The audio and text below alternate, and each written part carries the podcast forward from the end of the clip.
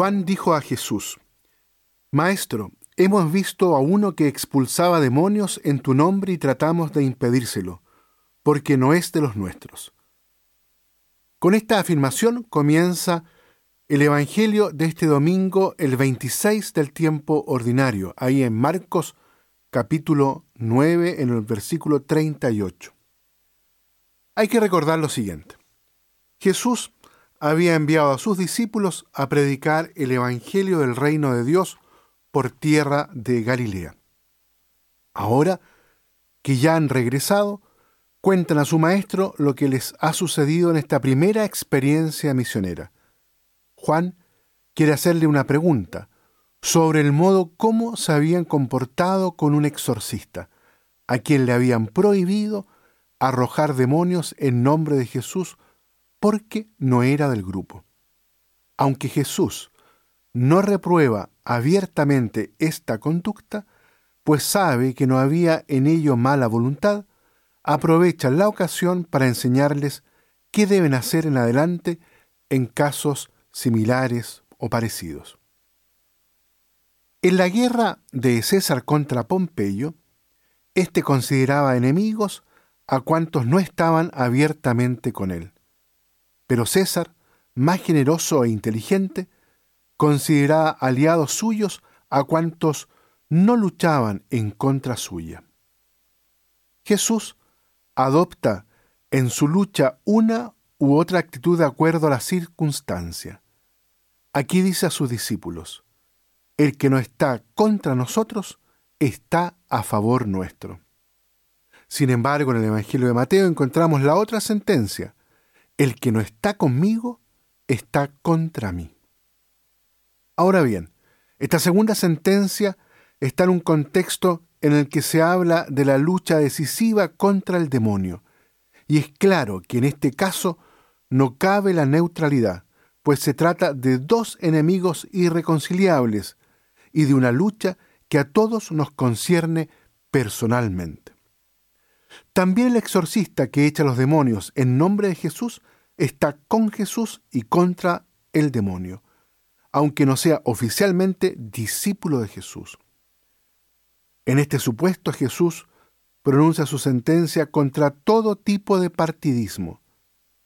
También en nuestros días hay muchos hombres que exorcizan el mal y la injusticia a nuestra sociedad, y con todo no son expresamente cristianos. Estos son de los nuestros, aunque no sean de los nuestros, pues es claro que no están contra nosotros. Si alguien llegara a escandalizar a uno de estos pequeños que tienen fe, sería preferible para él que le ataran al cuello una piedra de moler y lo arrojaran al mar. Así comienza, queridos hermanos, la segunda parte del Evangelio de este día domingo. Este, este, Evangelio es un poco particular porque tiene dos textos que están unidos. El que comentamos recién acerca del exorcista y ahora el tema de los pequeños. O el tema del escándalo.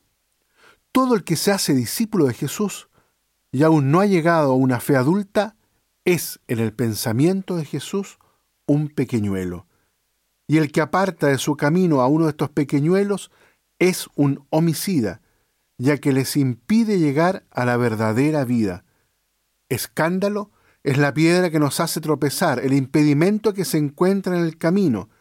El sentido figurado significaba tanto la dificultad que proviene de fuera, la dificultad objetiva, como es presentada en el texto, como la que surge al interior del hombre o dificultad subjetiva.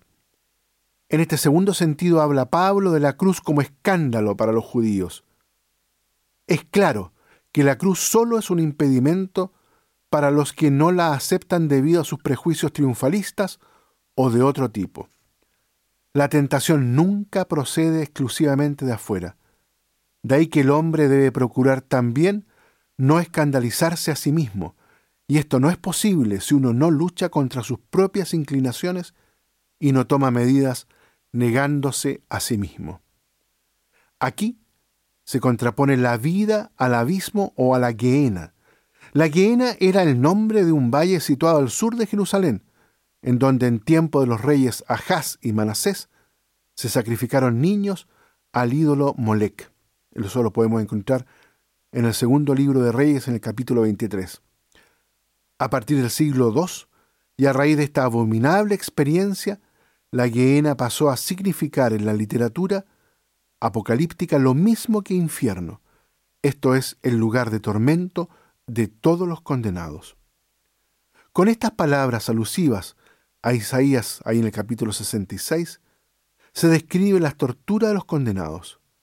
El gusano que no muere significa para algunos la conciencia, los remordimientos, pero hay quien piensa que se trata también de una alusión a la imagen profética del montón de cadáveres que quedan sin enterrar y son pastos los gusanos. Así, queridos amigos, nos damos cuenta el realismo de Jesús. Por un lado, educa a sus apóstoles a que deben acoger a todos aquellos que están juntos con Él en comunión, pero por otro lado, deben ser capaces también con fuerza de separar a todos aquellos que escandalizan la fe de los más pequeños. Los invito entonces a que en este domingo pueda cada uno confrontarse con esta palabra, acogerla en el corazón y descubrir de qué modo también quiere vivir y prolongar su fe en lo cotidiano, en comunión con Jesús y fortaleciendo la fe de todos. Que Dios los bendiga a todos y a cada uno.